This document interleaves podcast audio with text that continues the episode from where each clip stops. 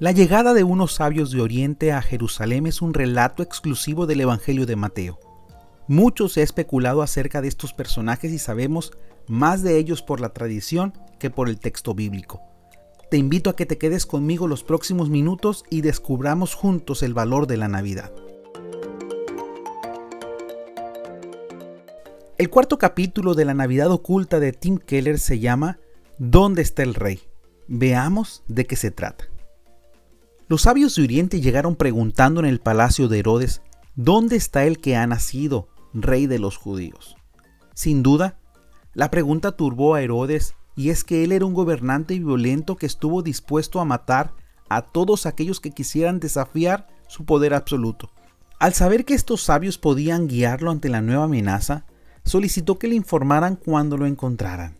Pero al darse cuenta que lo engañaron y que los sabios se habían regresado por otro camino, Herodes mandó matar a todos los niños menores de dos años, pero Dios le advirtió a José sobre ello y la familia completa se movilizó a Egipto.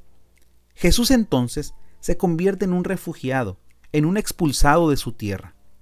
El nacimiento de Jesús es también la historia de las injusticias, engaños y derramamiento de sangre.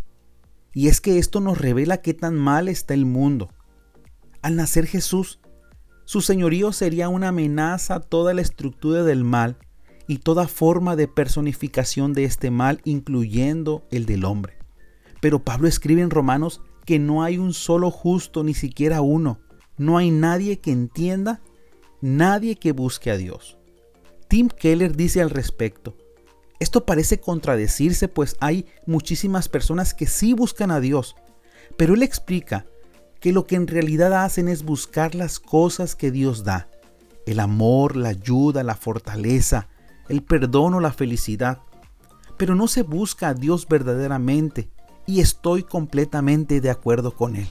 Otros por su parte buscan a Dios, pero lo hacen a su manera, no como Dios se revela en la Biblia. Solo se le busca como un Dios a la carta. El episodio tan violento del rey Herodes nos revela la condición del hombre frente al verdadero rey. Tratamos de usurpar el señorío de Dios. Muchos se escudan en la religión para permanecer en el trono, mientras otros lo hacen huyendo de la religión. Pero ambos están expresando su hostilidad al señorío del verdadero rey. Por ello Navidad significa que el rey ha venido al mundo, y Jesús viene dos veces la segunda vez vendrá con poder para ponerle fin a todo el mal, el sufrimiento y a la misma muerte.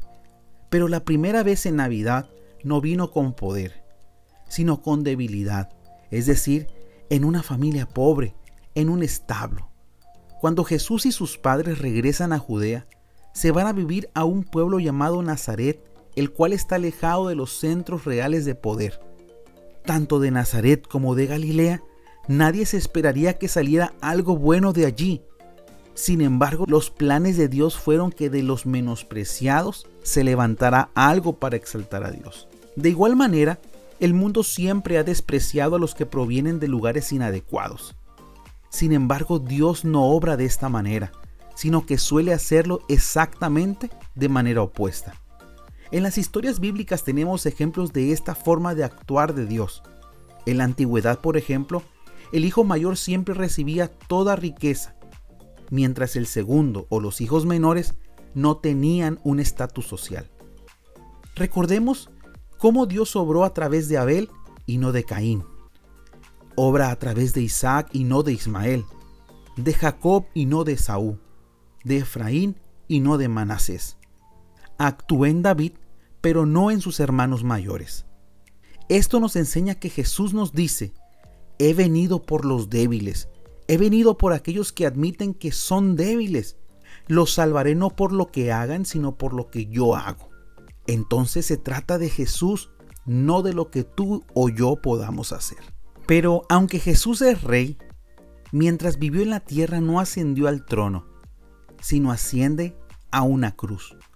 Él se convirtió en el sustituto para soportar el mal, el sufrimiento y la muerte.